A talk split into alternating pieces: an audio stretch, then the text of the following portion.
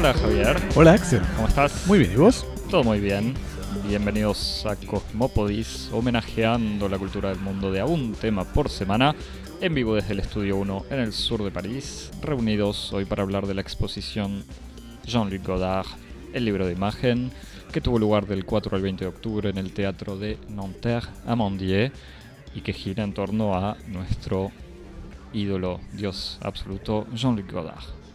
Javier, Axel. Para mandarnos un mail y decirnos quién es tu ídolo absoluto. Nos escribís a cosmopodis.gmail.com Y nos seguís en redes sociales. en arroba cosmopodis en Twitter y en Instagram. Muy bien, ¿recibimos algún mensaje últimamente? Recibimos algunos mensajes. eh, tenemos un oyente que eh, nos dice que hablando de ópera parecemos... No, hablando de ópera y de hip hop. Hablando de ópera Me- me y, parece de, que- y de danzas urbanas, entre comillas, parecemos dos señoras de Villa Urquiza. Eh, Dos señoras mayores, ¿o dos señoras dos mayores de. Villa Urquiza en un comentario que nos parece machista, etarista y en contra de Villa Urquiza, ¿no? Eso, Que- un barrio tan querido.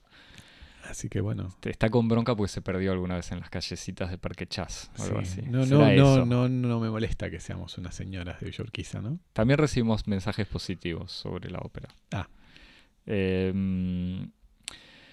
y Javier, para escuchar nuestros comentarios de señoras de Villa Urquiza, Nos seguís en todas las plataformas de podcast, en todas. todas. y nos compartís, eh, evaluás, comentás, corazoneás, estrellás, todo eso, para que el, el algoritmo nos beneficie con su beneplácito. No, igualmente yo lo sigo explicando, porque me parece que la gente quizás no lo, no, no no lo sabe. No les pedimos plata, pero aunque sea eso. No, no, por- pero igual hablando muy en serio, el tener likes y alimentar al, al algoritmo nos da visibilidad y hace que eh, más gente nos pueda descubrir y escuchar. Así que no duden en likear y también obviamente recomendarlo personalmente, eh, diciéndole a todos sus amigues que, que somos un podcast interesante.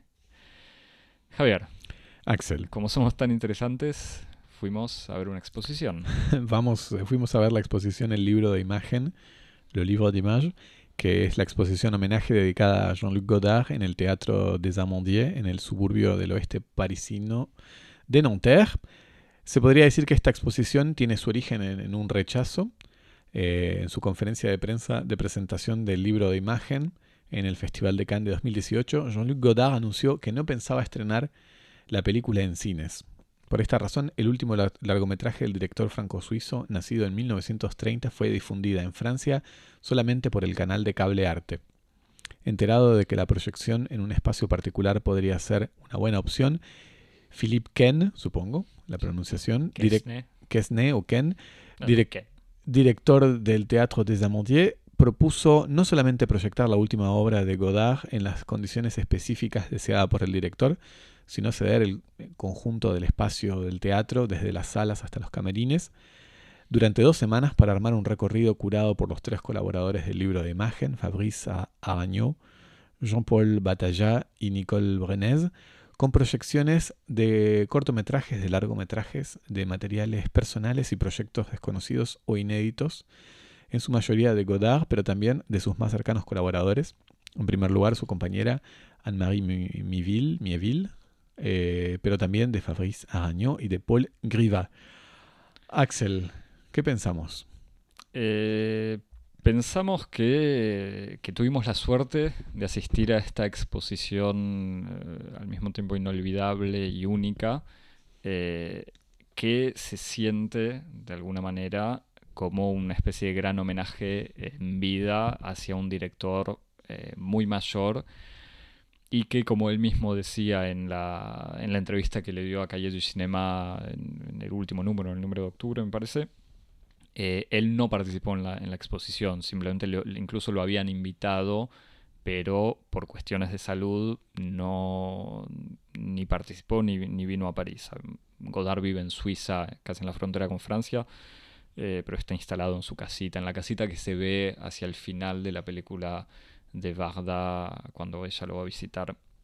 Pero bueno, eh, esta exposición tiene al mismo tiempo la renueva la fascinación que uno puede tener con Godard porque uno ve toda esta manera de producir eh, un montón de productos y proyectos audiovisuales y de un pensamiento tan tan rico y al mismo tiempo tiene algo de muy, a mí por lo menos me pareció muy triste y melancólico, eh, en donde casi que uno sale de la exposición o está en la exposición pensando en Godard, eh, o por lo menos cuando yo pensaba eh, en algunos temas para tratar ahora, era muy difícil pensarlo como un director vivo.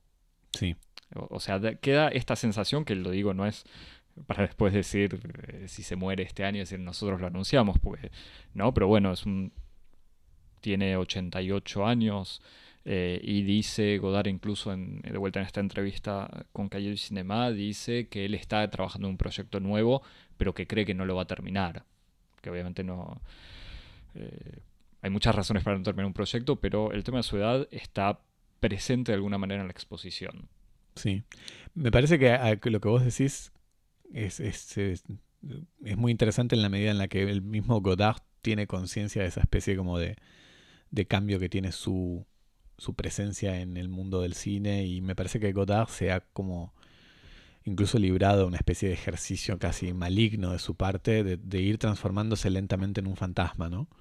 Y hay algo que es muy impresionante de esta exposición y es que te da la sensación de que uno está viendo una especie de gran mausoleo de la figura de un artista que está atravesando un umbral en donde ya, como vos decís, no lo podemos ver como un artista vivo, pero que al mismo tiempo sabemos que una vez que se vaya de este mundo, va a seguir presente y va a seguir como asediándonos bajo la forma del espectro en el que ya se convirtió desde hace un tiempo y que me parece que es un, como un umbral que el mismo Godard atravesó en un, momento muy preciso de su, de su, biografía como hombre y como artista, a partir de la, de la película Forever Mozart o Eloge de l'amour, que es un pasaje que el mismo Godard señala en una entrevista importante que dio a Au Cahiers du Cinéma hace poquito, y que es un momento en donde como el mismo Godard se reconoce como ya pasando como del otro lado del cine, ¿no? como del otro lado de, de, la vida, en cierto sentido, del otro lado de las posibilidades,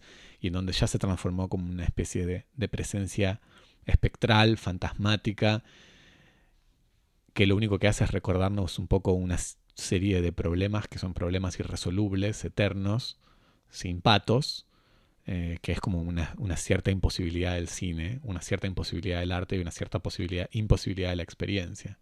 Y me parece que en este sentido la, exposición es súper interesante, porque si ya el cine de Godard se había transformado desde hace unas películas en esta especie de exploración de, un modo de ser fantasma, ¿no? como en El Hoge de l'amour, Notre Musique, uh, Film Socialisme, Adieu Langage. Pero me, parece que, me parece que en Histoire du Cinema todavía él estaba un poco como de, del lado del mundo. Todavía estaba.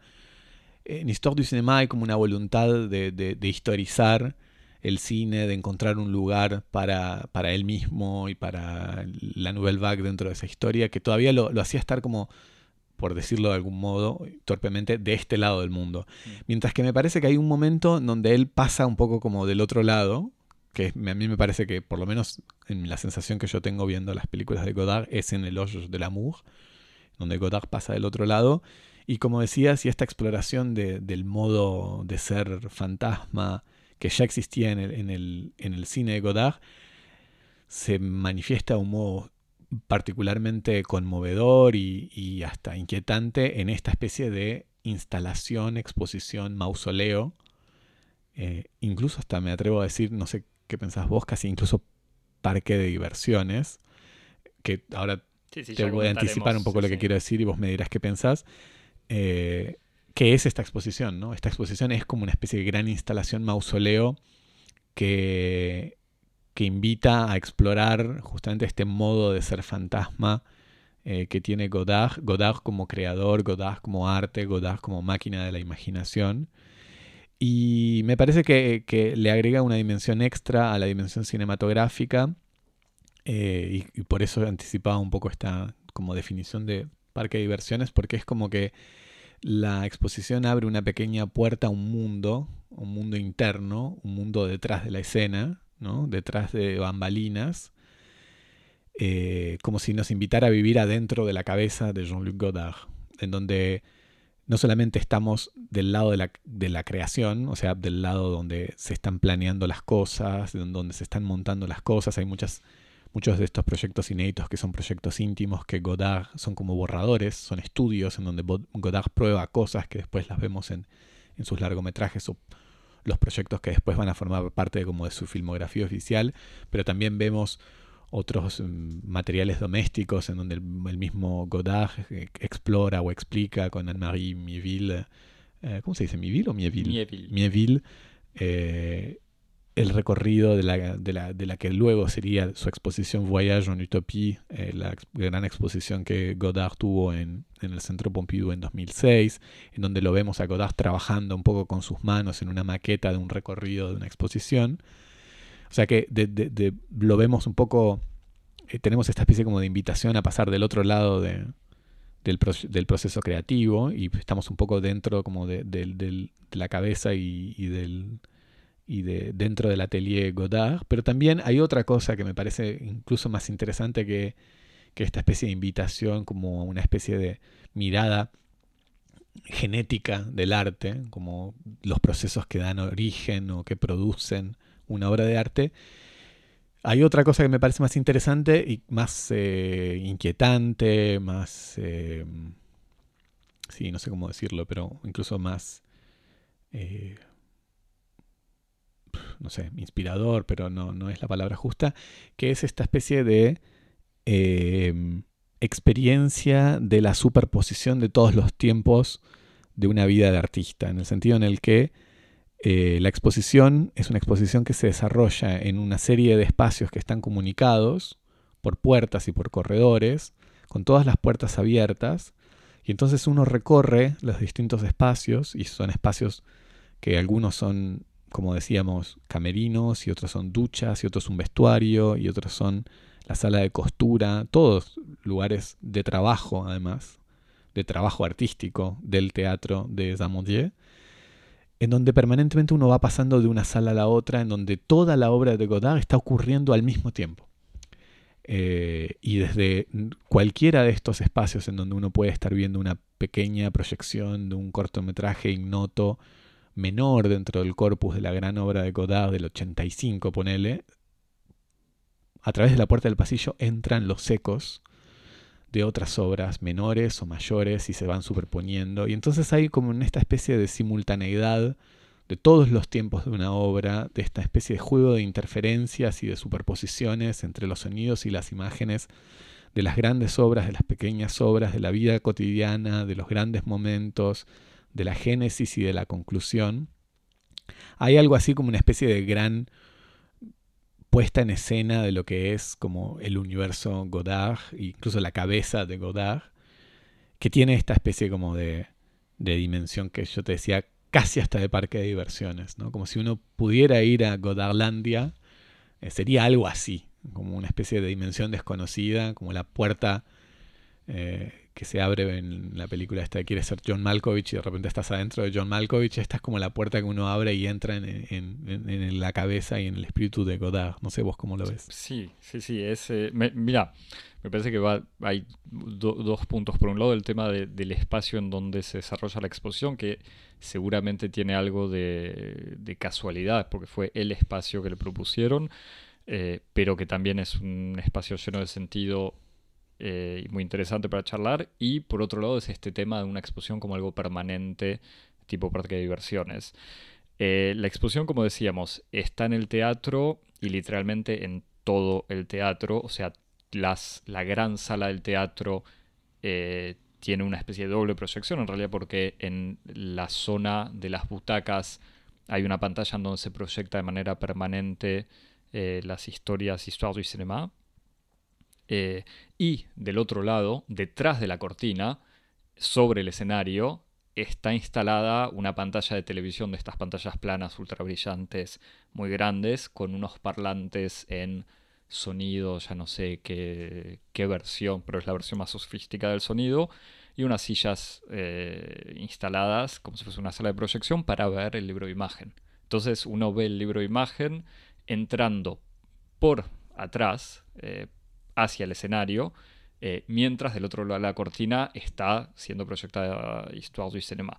Y al mismo tiempo en la otra sala del teatro están siendo proyectadas otras películas de Godard, que son sobre todo, como vos decís, estas últimas, o sea, esta genealogía más reciente que va hacia el libro de imagen.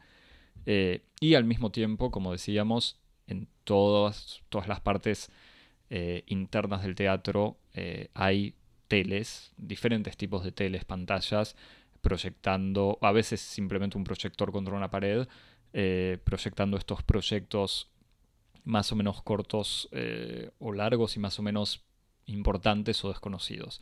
Y estos espacios son literalmente los camarines, o sea, uno ve un espejo, uno por lo menos para mí fue descubrir ese lado de atrás del teatro, con todo lo que uno ve o vio en películas o se puede imaginar, pero de golpe camarines, con espejos, con las lucecitas, eh, en todos lados, con los parlantes para que se pueda llamar o no a un actor o, una compañía, con de golpe duchas, mesas de planchar, cosas que están eh, en la vida cotidiana del teatro.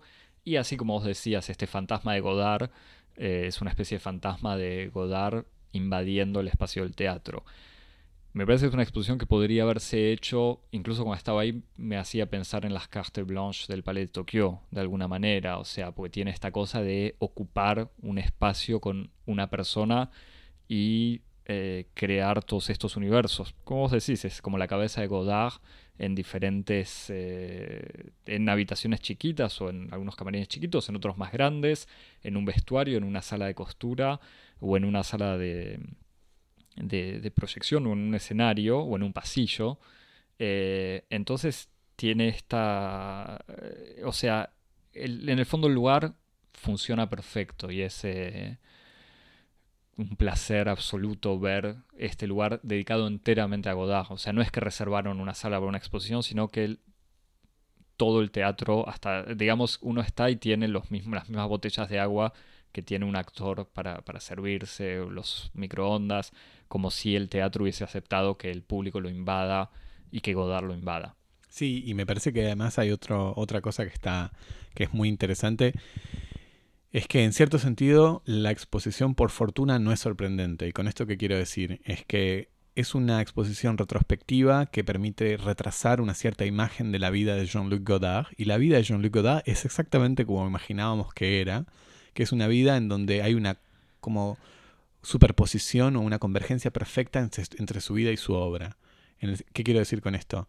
Que no vemos la obra de Jean-Luc Godard, artista brillante, con un gusto por, la ambigüedad, por la, la, polisemia, y al costado la vida de Jean-Luc real, que es un hombre distendido, que goza de los placeres sencillos de la vida, etcétera, etcétera. No, lo que vemos es esta especie como de de despliegue de una vida, obra de arte total, en donde la vida cotidiana de Jean-Luc Godard es una película de Jean-Luc Godard, en el sentido en el que incluso hay como una especie de fenómeno de extensión de la, de la filmografía de Godard, en el sentido en el que uno piensa, bueno, los largometrajes de Godard son apenas unas pequeñas emergencias, son, son pequeños picos que emergen de una obra mucho más compleja, mucho más rica, que, está constituida de todos estos momentos cotidianos en donde está Godard eh, haciendo dibujos sobre, sobre fotografías, o leyendo libros, o sacando citas, o filmándose en una especie de, de, de colección de escenas que podrían construir maravillosos capítulos de una prehistoria de la selfie donde Godard se filma él mismo leyendo, cantando, fumando, eh, como vos decías, en, escenas en donde uno toma conciencia de que Godard era un excelente actor porque estaba todo el tiempo en un modo teatral de existencia. Y entonces en ese sentido me parece súper interesante ver esta especie de, gran e, e, escenografía o escenografía barra biografía, en donde escenografía y biografía son la misma cosa, porque la vida de Godard, en tanto que obra, es en cierto sentido el mejor modo de contar la biografía del el hombre de Jean-Luc Godard. ¿no? Me parece que ahí hay como una especie de, de monumento a esta vida de artista total, en donde no se revela una vida privada que sería distinta y simpática. No, no, Godard es así todos los días en la vida cotidiana. sí, digamos, de, vuelta para contar un poco más la exposición, la exposición eh, decía, por lo menos alguien, que una de las personas del, de, que vendía las entradas le comentaba a alguien que estaba justo al lado mío que para ver la exposición se necesitan por lo menos 20 horas. Pues la persona ingenuamente decía cuánto dura el recorrido. Y el recorrido es 20 horas. Pero en realidad no son 20 horas, son es una especie de tiempo infinito y permanente. Sí, y tengo ganas de decir como 20 horas es, un, es una estimación equivocada en el sentido en el que es una estimación basada en la suma de la, lo largo de todas las, las secuencias, pero lo interesante del dispositivo es que, como vos decís, es infinito porque la combinación de las salas hace que el recorrido sea infinito, porque uno ve una cosa y después la ve en, en contigüidad con otra y cambia el, el, sentido que uno puede tener de tal o cual corto, de tal o cual fragmento, entonces en el fondo es una exposición infinita.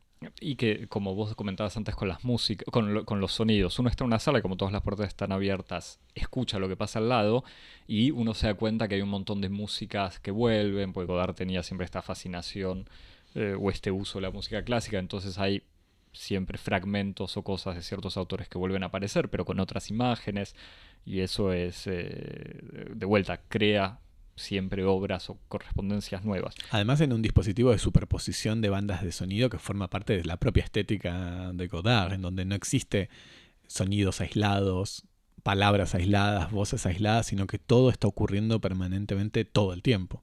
Sí, y que... Eh... La interferencia es un, es un procedimiento. Sí, sí, sí, totalmente. En ese sentido la, la exposición le, le hace un homenaje absolutamente coherente con con lo que es Godard. Que casi que diría, hace un homenaje porque es una cita, pero al mismo tiempo casi como que pone en práctica eh, en el mundo un dispositivo que viene del, del, cine. Es como, ¿qué pasa cuando uno está. Cuando uno... que viene del mundo también. Claro, bueno, pero ahí es, me parece que eso es lo, lo interesante, cómo se produce esa especie de efecto de circularidad en donde la exposición propone un régimen de experiencia que viene de el modo en el que Godard interpreta en el cine la experiencia a su vez. Y, lo, que decíamos de esta, de esta exposición infinita, me daba la sensación estando ahí que era una especie de exposición que debería ser permanente o que debería durar un año, pero permanente sería mejor, como estar, eh, que sea una exposición que todos pueden ir a ver, entrar, irse, volver a pasar, volver a ver, sí. como que merecería o debería ser un, algo que forme parte del universo cultural francés o, mundial. Bueno, es que eh, eso, sería un, eso sería un proyecto de mausoleo. Eh, claro, por eso. Pero, porque digamos, otro mérito, si se puede decir eso, aunque es banal, de, de, esta exposición es que dan ganas de ver de vuelta todo Godard y al mismo tiempo, así como cada obra de Godard es eh, fluye de referencias eh, que en general no son solamente eh, un name dropping de, autores, o sea, cuando Godard cita gente, los cita de diferentes maneras y por diferentes razones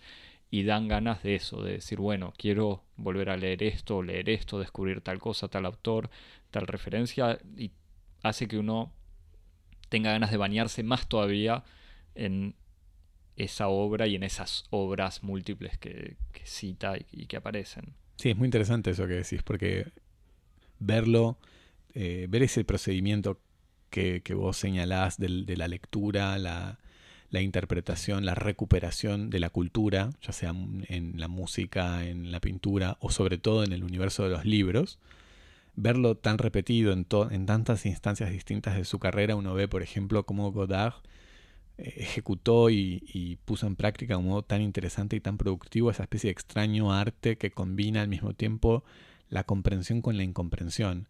En el sentido en el que cuando Godard, como vos decís, lee un texto, cita un libro, no es, como vos decís, una simple referencia de legitimación, un name dropping, sino que él está al mismo tiempo teniendo una especie de momento de profunda comprensión, de una profunda inteligencia sobre aquello que cita y al mismo tiempo siempre lo, lo, desvía y lo, mal, lo malinterpreta a propósito para producir un, sentido distinto. Y me parece que la exposición muestra eh, cómo esa especie de, doble juego de comprensión-incomprensión es también un procedimiento que le viene también del modo en que eh, Godard se, reivindica un, heredero de las vanguardias, ¿no? Como de, del surrealismo, de, toda una, tradición de, de, esa especie como de política del sentido, de la polisemia que, a él le viene de, una larga tradición artística. Y que me parece que, por otra parte, pone de relevancia otro aspecto eh, y otro como principio constructivo de su obra, que, está bien, eh, bien problematizado en el modo en que está pensada y concebida la exposición, que es, como vos decías hace un rato, el principio de casualidad. Eh, en donde vos decías, bueno, sí, es una, comilla, entre comillas, es una casualidad que haya sido hecho en un teatro, pero lo importante no es tanto la casualidad, sino el modo en que la casualidad se transforma en, en necesidad, cómo, cómo eh, una contingencia se transforma en una especie de fuente o emanación de leyes.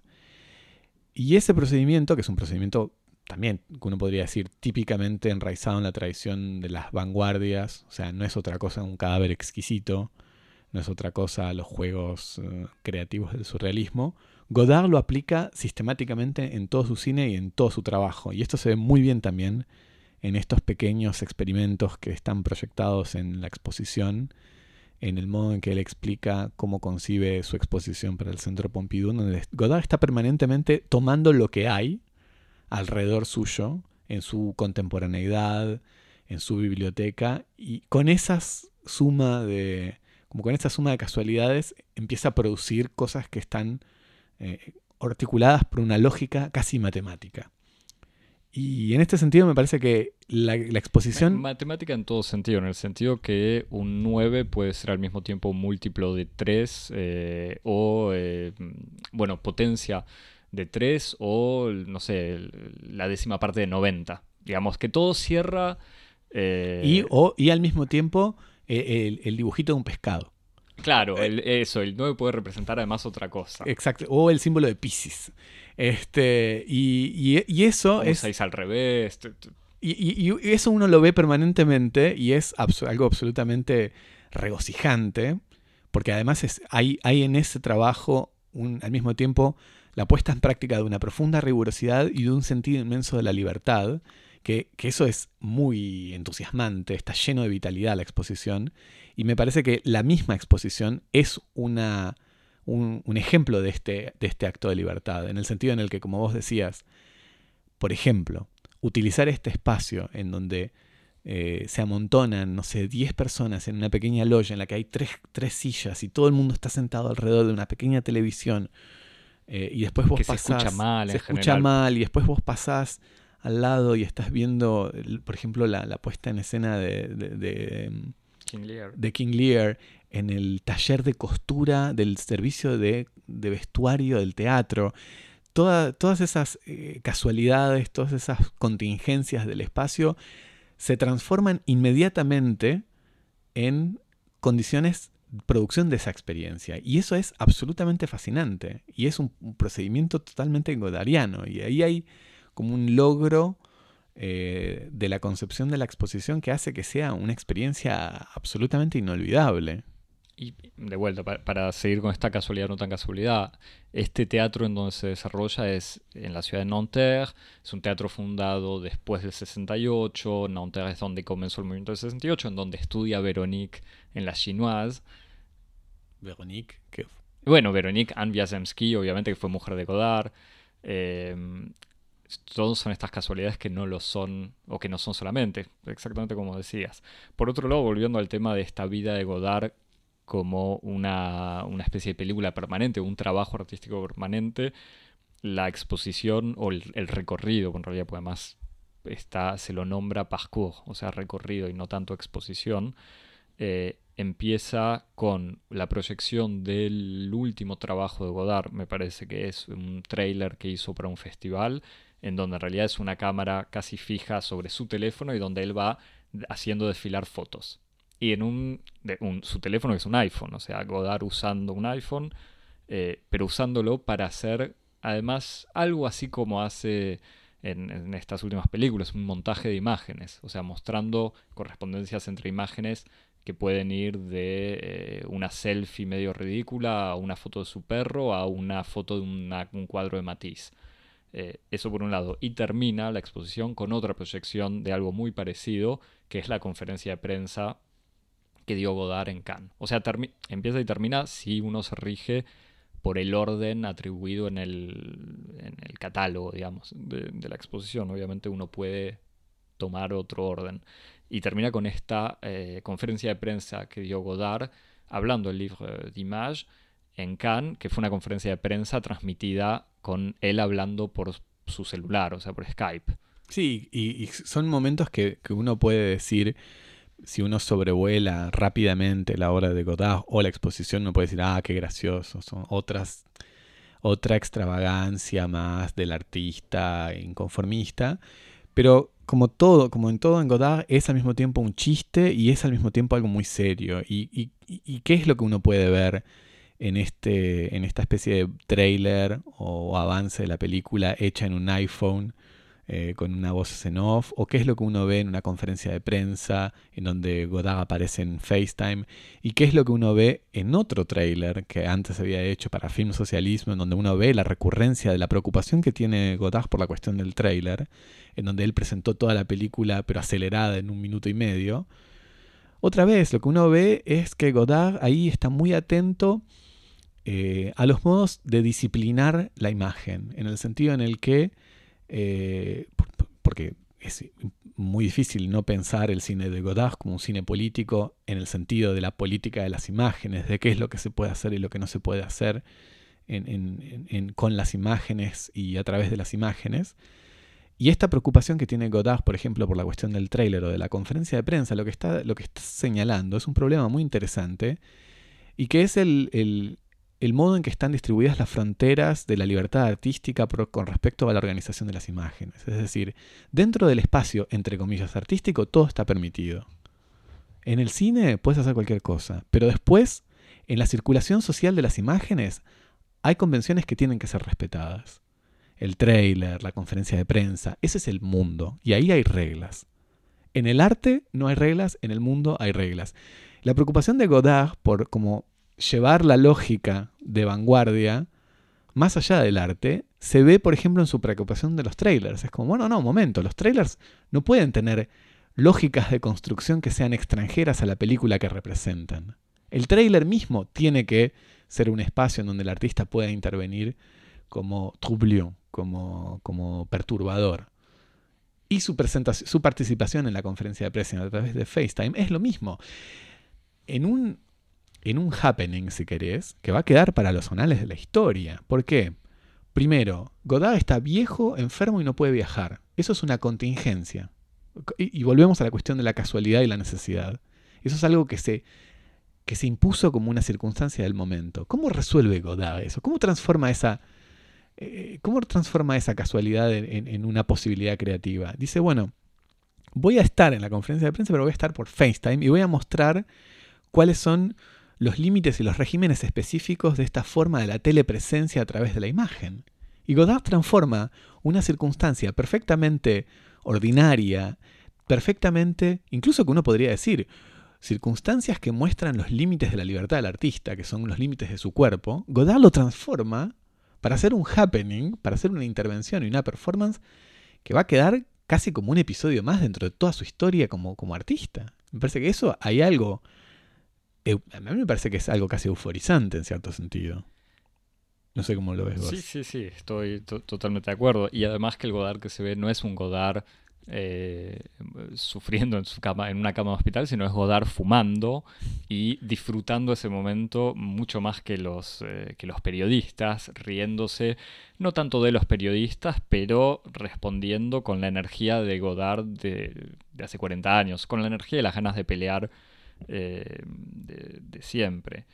Em, me da la sensación que el, eh, eh, lo que es interesante para dar otros detalles de todos estos fragmentos de Godard, se puede ver la, película esta que decíamos de Paul Greival, la película que se proyectó en Argentina hace muy poco.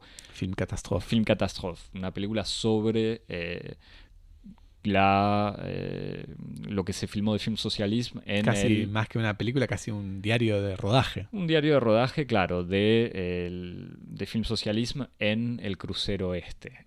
Em, y verlo a Godard trabajando también es muy interesante porque de vuelta lo ves trabajando al mismo tiempo con, con mucho rigor, porque lo ves dirigiendo Film Socialismo desde hace ya 10 años, o sea, con 78 años, pero trabajando y preparando cada escena, ensayando, repitiendo, pidiendo que alguien se corra más a la derecha, hacia la izquierda. ¿Cómo? Dando indicaciones actorales de una precisión casi insospechada. Sí, sí, sí, exactamente. Uno tiene toda, siempre y, y mucho a actores no profesionales, pero tratándolos con muchísima seriedad y dándose cuenta, claro, que nada es tan eh, poco preparado como podría parecer. Y no digo porque se vea mal, sino porque esta cosa de tener actores amateurs da una sensación eh, que quizás no siempre es tal. Eh, y al mismo tiempo te das cuenta, volviendo a lo que decías antes, que el rigor de Godard en su trabajo no es para nada dogmatismo. Y me parece que eso se ve en todos estos videos. O sea, cómo Godard, a pesar de tener una coherencia eh, bastante impresionante y ciertos, no quiero decir tics, pero ciertas obsesiones, no solo temáticas, sino, no sé, los libros, autores, músicas, eh, uno ve en todos estos pequeños proyectos que van de su participación en una película de Mieville a un video que hace un informe sobre Darty, o sea, una, una empresa de electrodomésticos, de venta de electrodomésticos, a un corto que forma parte de otros proyectos o a sus trailers, es que no se da eh, ningún límite, o sea, como que se permite eh, a él mismo probar cosas nuevas siempre. O Sí, los incluso a los otros- 80 años. Los otros días veía pasar por ahí una, una frase que como todas esas así, esas frases, esas máximas, esos proverbios, eh, son un poco, un poco grotescos, pero que me parece que, que tienen algo de verdad. Algo así como una frase que decía como los grandes No ar- pain, no gain. No, esa, esa, esas la- las veo en el gimnasio cuando estoy haciendo musculación. Eh, no, eh, no, una frase algo así como lo- los, lo- los buenos artistas tienen muchas ideas, los grandes artistas tienen pocas ideas, pero las exploran hasta las últimas consecuencias. Y, y lo que vos estás diciendo eh, es, es realmente justamente estas como pocas ideas o estas pocas obsesiones que tiene Godard, que uno podría como resumir, no sé, como al problema de la representación, al problema de la imagen, al desajuste entre los distintos regímenes perceptivos, y que Godard aplica como sistemáticamente a todo. Y a partir de esas pocas reglas, él puede hacer cualquier cosa con cualquier cosa. Y, y eso es lo que hace que uno tenga la sensación de que, como vos decís, Godard es al mismo tiempo un artista muy riguroso, pero es un artista muy libre. Porque no está permanentemente teniendo que ajustar su, su proyecto creativo a un montón de parámetros, eh, sino que él tiene una serie de, de procesos, de procedimientos que le son muy específicos y que son verdaderas obsesiones personales, y que después las despliega con una absoluta voracidad sobre cualquier cosa. Y eso es una especie de como de, de- receta o de fórmula para una obra que es al mismo tiempo tan proliferante, tan eh, frondosa, tan extensa y al mismo tiempo tan constante, ¿no? Como de una, de una especie de, de, de sentido orgánico muy, muy sorprendente. Y, que, y tan infinita. O Exacta- sea, uno imagina... Y, e infinita. Uno tiene la sensación de que eso no, puede- no, no, no va a tener fin. Y si tiene un fin, es un fin totalmente arbitrario. Que, que tiene, yo pienso de vuelta a mi relación con Godard, que pasa por. que empieza quizás con la chinoise y, eh, que yo sigo viendo como una película que uno puede volver a ver mil millones de veces. Creo que ya lo dije esto cuando hablamos de la chinoise, eh, ya no me acuerdo en qué episodio. Y con todas las películas de Godard está esa sensación de que se puede volver a ver. Y uno no es que solamente descubre cosas porque Godard pone muchos elementos, sino que uno descubre cosas porque todo lo de Godard sigue hablando, sigue dialogando con cosas nuevas, incluso Claro. que no estaban previstas cuando hizo su- sus películas o sus obras. Sí, bueno, y eso, y, y ahí hay algo que me parece que es como el elemento tal vez con lo que uno puede terminar pensando en esta, en esta exposición, es que esta exposición, eh, como decíamos al principio, explora esa especie de paradoja de la presencia, en donde toda presencia está hecha de una ausencia y toda ausencia está hecha de una presencia. Y el cine y y una obra, como, como vos decías recién, es como al mismo tiempo está siempre terminada y siempre está como por terminarse. Eh, todas estas películas de Godard, como vos decís, están como permanentemente por terminarse, se vuelven a, vuelven a, existir, vuelven a, vuelven a hacerse cada vez que se las pone en una secuencia distinta, que se las ve con respecto a otras cosas. Y, y me parece que, que si hay algo que, como si hay una sensación con la que uno se queda al final de la exposición, es como con esta especie de, de sentimiento un poco agridulce, como por una parte de una inmensa vitalidad y al mismo tiempo como con una, con una amenaza melancólica de la desaparición.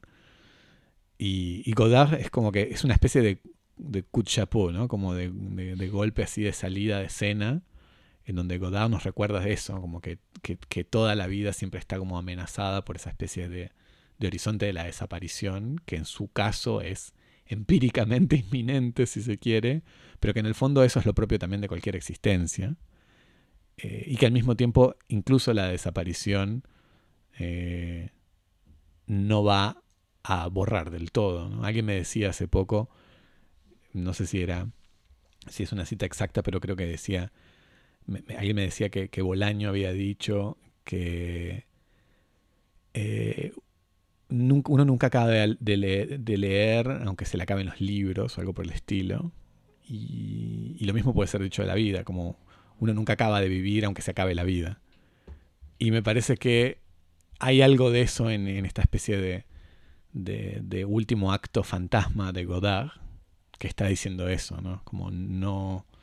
Yo me, estoy, yo me estoy desvaneciendo, pero lo más importante es que incluso cuando muera no me voy a desvanecer del todo. Me encanta, me encanta esa, esa referencia al Godard, Godard fantasma espectro, referencia al mismo tiempo tan shakespeariana y marxista. Absolutamente.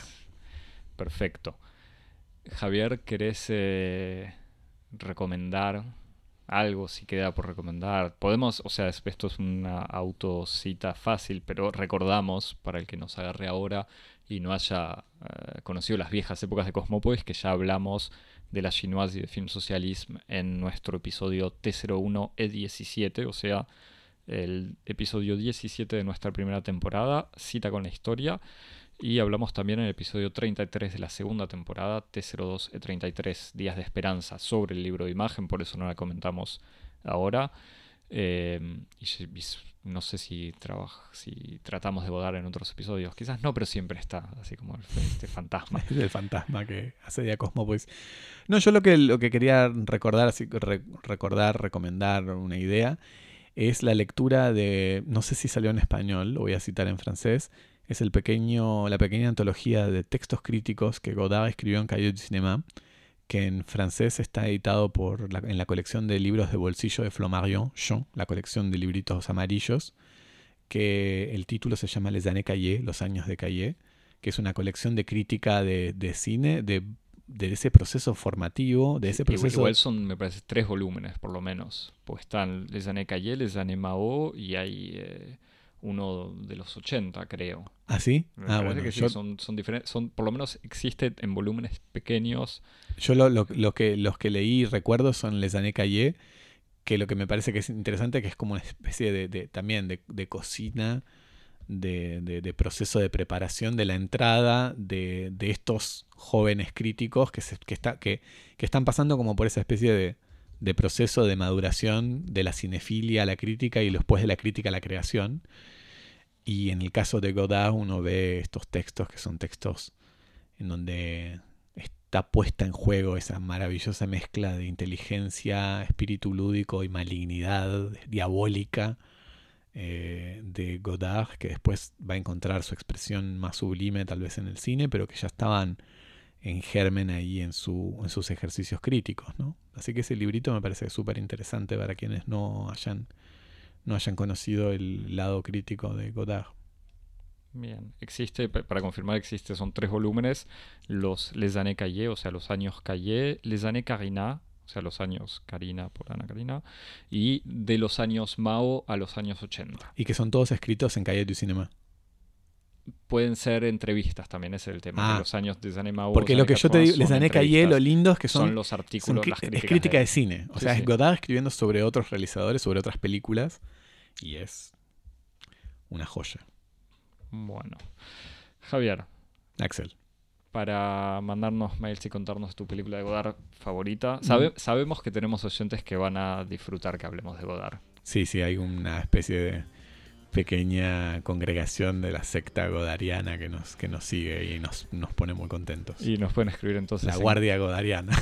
cosmopodis.gmail.com y seguirnos en Twitter y en Instagram en arroba cosmópolis. donde aceptamos cualquier tipo de corazones, pulgares, eh, retweets, eh, stories, todo lo que quieran. Y nos se suscriben en cualquier plataforma de podcast, Alimentás app de el algoritmo sacrificando corazones, estrellas y pulgares. Exactamente. Y en las plataformas de podcast, iTunes o Apple Podcast, Google Podcast Tuning, Stitcher, Evox, eh, Spotify, por supuesto, la que más te guste. Javier. Chau. Chau.